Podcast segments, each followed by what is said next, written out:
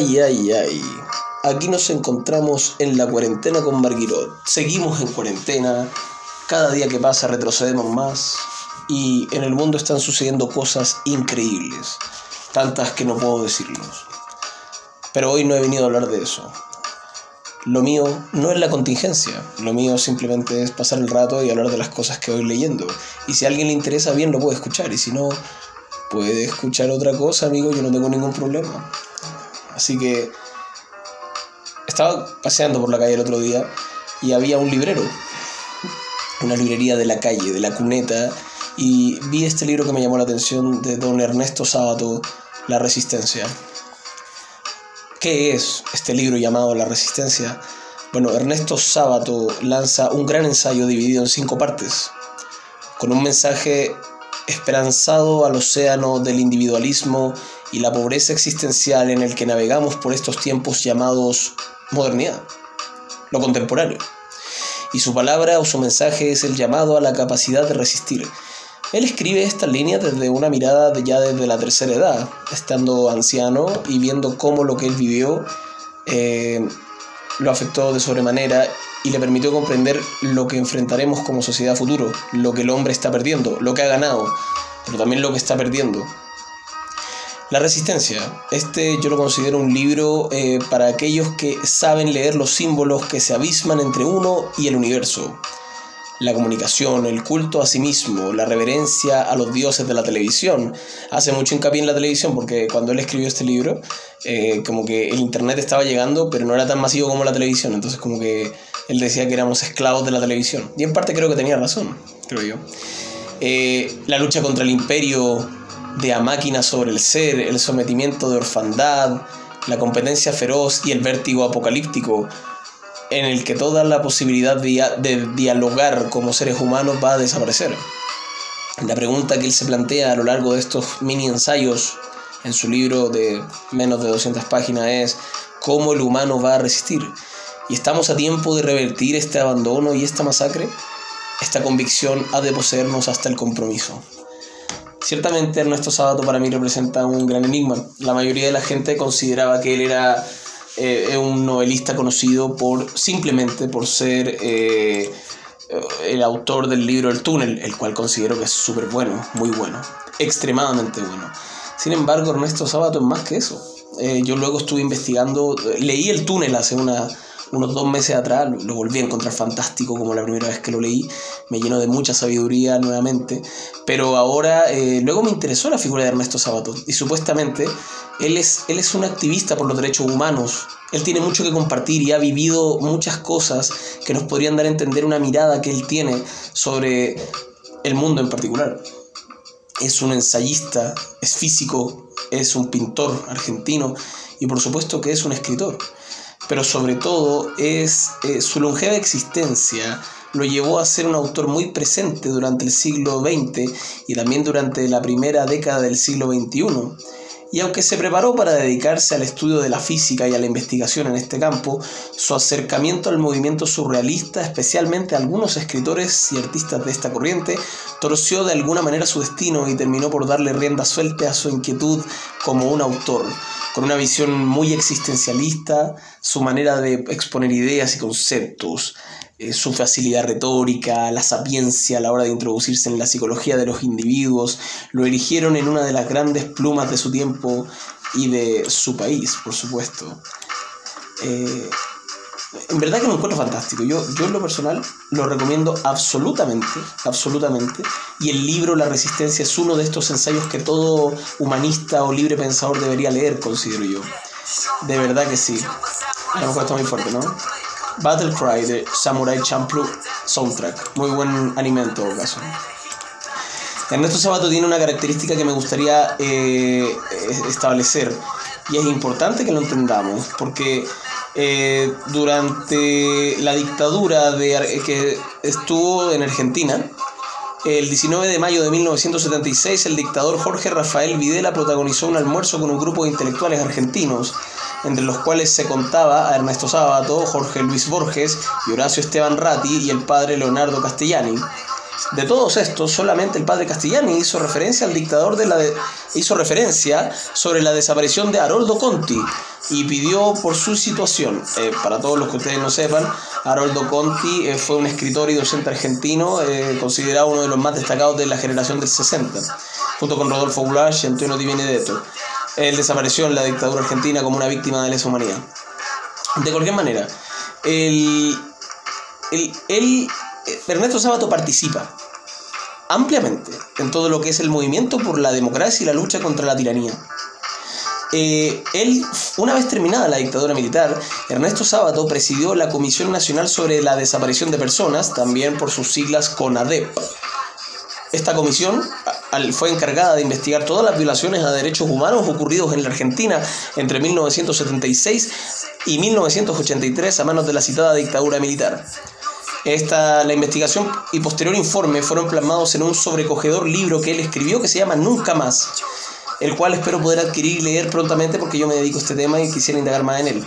En este libro nunca más se recogen los testimonios de las desapariciones, las torturas y las muertes de personas durante la dictadura militar.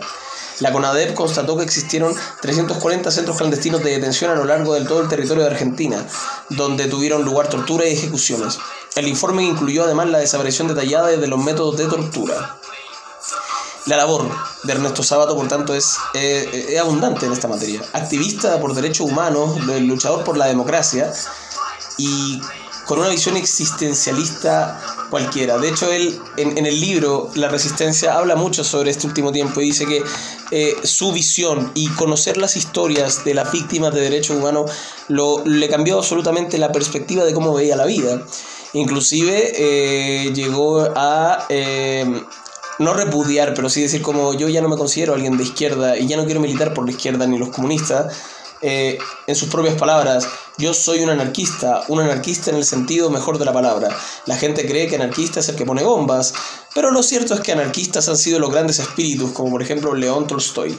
Y también sostuvo en una revista muy importante, dice, aunque fui un comunista activista, el anarquismo siempre me ha parecido una vía de conseguir justicia social con plena libertad. Y valoro el cristianismo del Evangelio. Wow, este siglo es atroz y va a terminar atrozmente. Lo único que puede salvarlos es volver al pensamiento poético, ese anarquismo social y, por supuesto, al arte. Qué, qué, qué profundo eh, este caballero, eh, don Ernesto Sábato. Yo en verdad recomiendo que si, que si te interesa el tema de abundar en los derechos fundamentales de las personas, investigar un poco sobre la condición humana, el, el existencialismo, no dejes de leer Ernesto Sábato. Por esa razón, a continuación me gustaría leer un fragmento de la obra La Resistencia, que como te digo es un ensayo eh, que se divide en cinco partes, un epílogo en el cual se perciben eh, entre hechos que aluden a la misma vida del autor, diversos temas de criticismo de la sociedad moderna, al individualismo, a la pérdida de los valores espirituales y por supuesto lo que más hace hincapié Ernesto Sábato es eh, la falta de que los humanos tengamos los humanos tienen una necesidad de, volver a retomar la comunicación el uno con el otro, no a través de las máquinas, que él teme que eso se pierda en el futuro cuando él ya muera, sino que debemos volver a la comunicación presencial, tiempo presente, eso es. es la obra se enmarca en el carácter de Sábado como escritor existencialista. Y eso es súper importante. La primera parte del libro se trata de lo pequeño y lo grande. La segunda parte es un, ensayo que se llama Los antiguos valores. La tercera parte se llama Entre el bien y el mal. La cuarta parte, los valores de la comunidad. Y la quinta parte, la resistencia, finalmente. Voy a leer un fragmento del libro a ver si podemos llegar a una conclusión muy bonita que nos arroje algo interesante.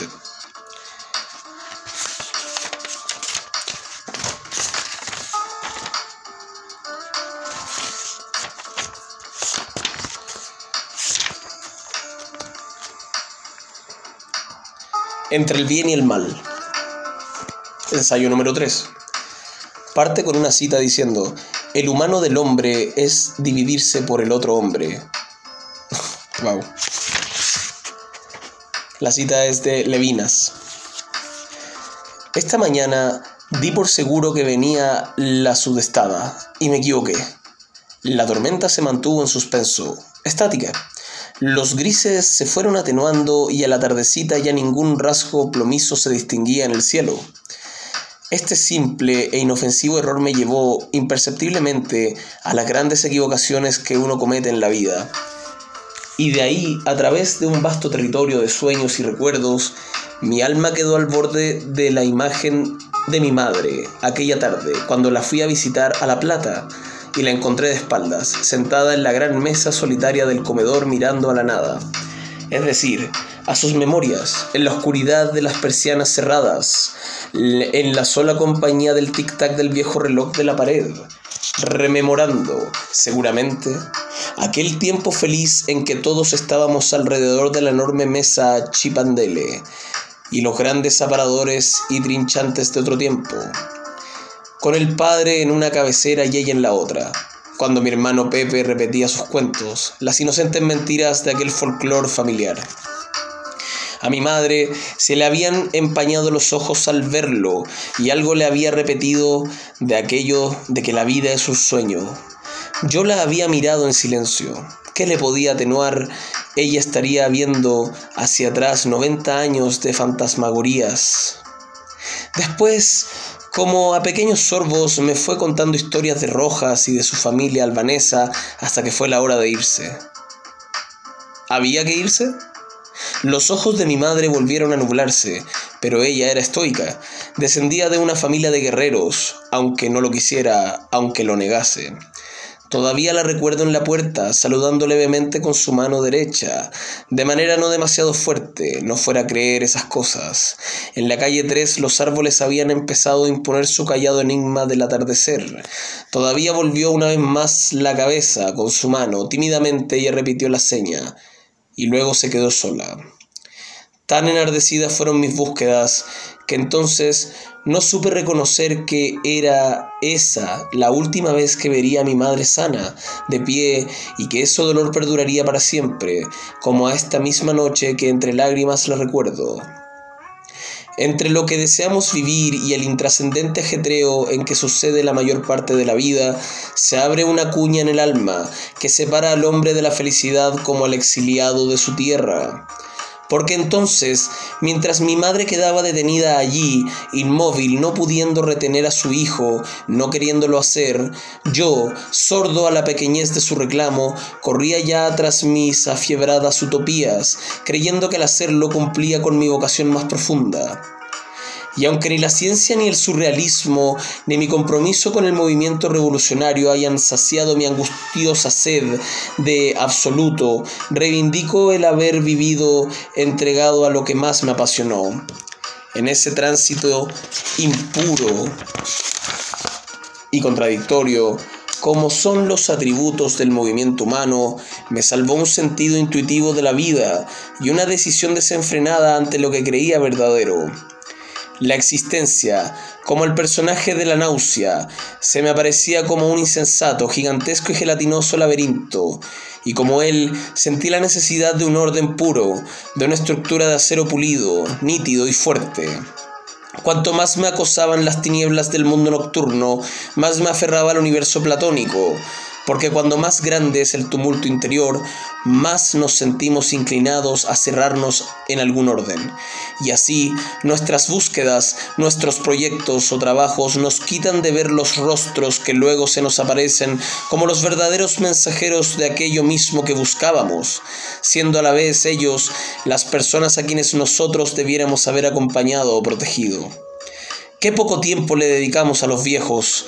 Ahora que yo también lo soy, cuántas veces en la soledad de las horas que inevitablemente acompañan a la vejez, recuerdo con dolor aquel último gesto de su mano y observo con tristeza el desamparo que traen los años, el abandono que los hombres de nuestro tiempo hacen a las personas mayores, de los padres, de los abuelos, esas personas a quienes le debemos la vida.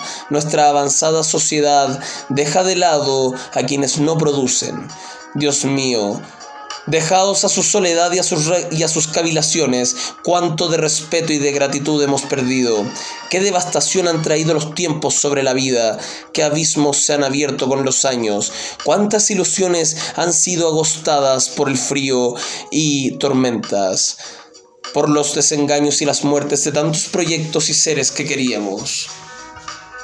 Yo había intentado un ascenso, un refugio de alta montaña cada vez que había sentido dolor, aunque esa mañana era invulnerable, cada vez que la basura ya era insoportable, porque esa montaña era límpida, cada vez que la fugacidad del tiempo me atormentaba, porque en aquella altura reinaba la eternidad, pero el rumor de los hombres había terminado siempre por alcanzarme, se colaba por los intersticios y subía desde mi propio interior.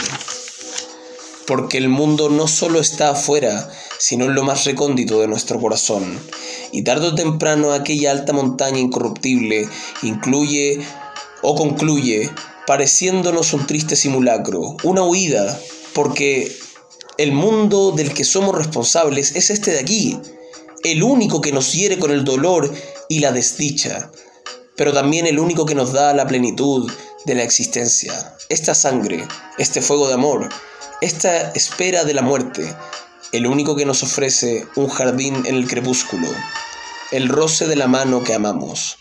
Mientras yo les escribo, vuelve la imagen de mi madre, a quien dejé tan sola en sus últimos años. Hace tiempo escribí que la vida se hace en borrador, lo que indudablemente le da su trascendencia, pero nos impide dolorosamente reparar nuestras equivocaciones y abandonos. Nada de lo que fue volverá a ser, y las cosas y los hombres y los niños no son lo que fueron un día. Qué horror y qué tristeza la mirada del niño que perdimos. Oh, es profundo este tipo, de verdad que cuando lo leí casi me pongo a llorar, en verdad, porque... Que en verdad que, que es fuerte, es fuerte lo que describe en verdad. Eh, su sentido existencialista dará mucho que hablar. Eh, quizá desconozco si se ha abordado bien en el último tiempo. Creo que hay que darle más mérito. La otra vez hablaba con un amigo que me decía, eh, tengo que admitir que he pecado porque no le he dado la importancia a don Ernesto Sábato, la importancia que merece. Yo me quedo con este libro, me la quedo y lo recomiendo absolutamente. La Resistencia, Ernesto Sábato. Un libro existencialista. Yo, yo lo recomiendo. Eh, a las personas a las que le he hecho clase o algo así, si algún día escuchan esta cosa, o si yo muero y algún día, miles de años después, estas cintas se recuperan en, la, en el océano de Internet. Es importante que sepan que este libro existe, que no se pierda, como todos los de los cuales he hecho podcast, porque los voy leyendo y, los leo porque me interesan, no porque la sociedad diga que haya que leerlos. Eh, creo que el siguiente libro de Ernesto Sábato que quiero comprar es eh, Nunca más. Eh, ¿Cómo se llama esto? Eh, nunca más, exacto. Su libro sobre las detenciones. Quedamos hablando cualquier cosa. Tomás Marguirot para servirles, abogado en derechos humanos ah, y libertades civiles. Actualmente funcionario de un tribunal de familia de Santiago. Ah, he llegado lejos. Oh, papá, ¿estás orgulloso de mí? Sí, claro. Bueno, hay, hay que poner otra canción, algo para irnos con, con con, con idea, ¿no? ¿Sí? Algo con idea, a ver. Algo con una fiesta. Vamos con una fiesta, si no todo es tristeza. Vamos, ¿qué tenemos aquí?